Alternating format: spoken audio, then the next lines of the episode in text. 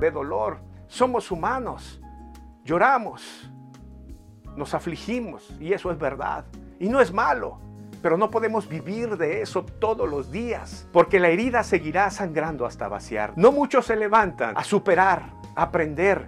Y es que se nota que abrazaron esperanza y que abrazaron fe para levantarse, superarse, aprender, entender las cosas y seguir viviendo, seguir triunfando. Es decir, habrá marcas en su alma, pero seguirán siendo tiburones y tiburones que imponen en la vida. Un pasaje en la escritura tan lindo, Romanos 8:28, en la versión nueva Biblia viva, dice de esta manera, además sabemos que si amamos a Dios, Él hace que todo lo que nos suceda sea para nuestro bien. Él nos ha llamado de acuerdo con su propósito. Qué interesante está este pasaje.